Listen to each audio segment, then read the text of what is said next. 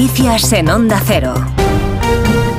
Buenas tardes. Es uno de los mayores golpes contra el narcotráfico en España. Las ocho toneladas de cocaína que el Servicio de Vigilancia Aduanera ha intervenido en el puerto de Algeciras estaban ocultas en un falso generador de energía y procedían de Surinam. Hoy se han dado a conocer los detalles de la operación. Redacción en Algeciras, Alberto Espinosa. Una operación que han desarrollado los efectivos de Agencia Tributaria en el puerto de Algeciras y que arrancó la pasada semana. De momento hay una persona detenida y dos más investigadas.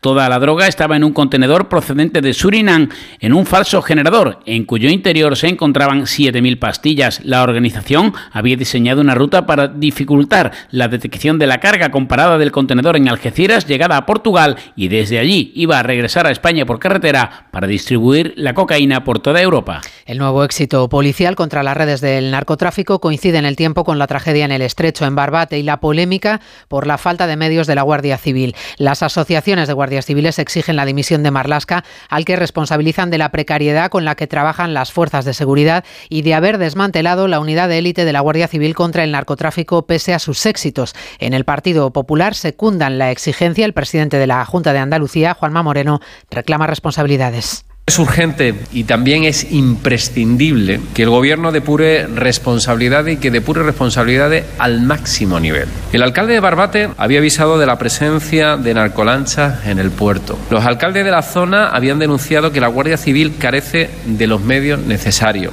En un país como España, un país occidental, ¿cómo es posible que nuestros cuerpos de protección, nuestros cuerpos y fuerzas de seguridad del Estado, que la Guardia Civil tenga que salir con una zodia de escasamente 5 o 6 metros, precisamente para neutralizar una narcolancha que tiene 12 metros y 4 motores. La ley con la que el primer ministro británico quiere deportar a Ruanda a los, a los, solicitantes de asilo es incompatible con los derechos humanos. Es la conclusión a la que ha llegado la Comisión del Parlamento británico, que llega en una semana clave para la tramitación del proyecto. Corresponsal en Londres, Telia Maza. El Tribunal Supremo de Londres ya tumbó el año pasado la primera versión del polémico proyecto de ley tachándolo de ilegal. El gobierno de Rishi Sunak se vio obligado a introducir modificaciones, pero pese a su insistencia al recalcar que Ruanda es un país seguro, no parece que haya convencido a la Comisión de Westminster. El plan para mandar al país africano a los llegados por rutas irregulares ha creado gran controversia desde el principio, pero es una promesa fundamental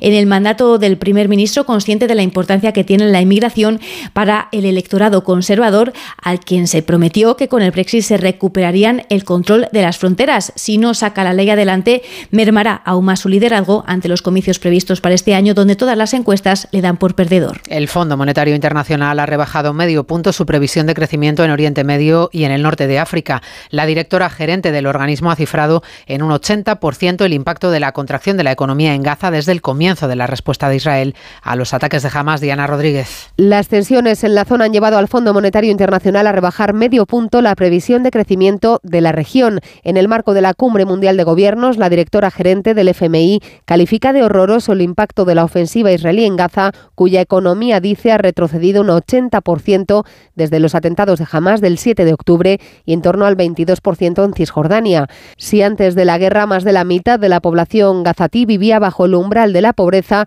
el FMI advierte cuatro meses después de un preocupante agravamiento de su economía. Reconoce también que la amenaza de una expansión del conflicto y las recientes tensiones entre los hutíes y Estados Unidos están provocando cierta ansiedad a nivel internacional.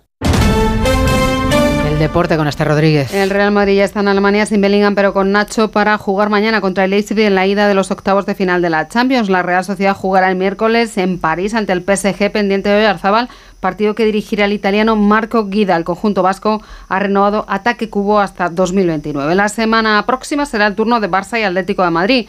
Los rojiblancos no podrán contar con Morata tras confirmarse que sufre una contusión ósea y esguince del ligamento lateral interno de la rodilla derecha. La buena noticia para Simeone es que Jiménez encara el final de su recuperación y ya hace parte del trabajo con el grupo. Un Atlético de Madrid que puede perder la cuarta plaza en la clasificación liguera si el Atlético gana al Almería, farolillo rojo en el partido que cierra hoy la jornada 24 de Liga. En Doha, la selección femenina de waterpolo se enfrenta a Canadá en los cuartos de final del Mundial. En juego el tercer cuarto, España gana 8-3 esta mañana. Hugo González ha sumado su tercera mínima olímpica y también disputará los 100 metros espalda en París en los Juegos Olímpicos como en los 200 espalda y los 200 estilos. Actualizamos la información en una hora a las 5.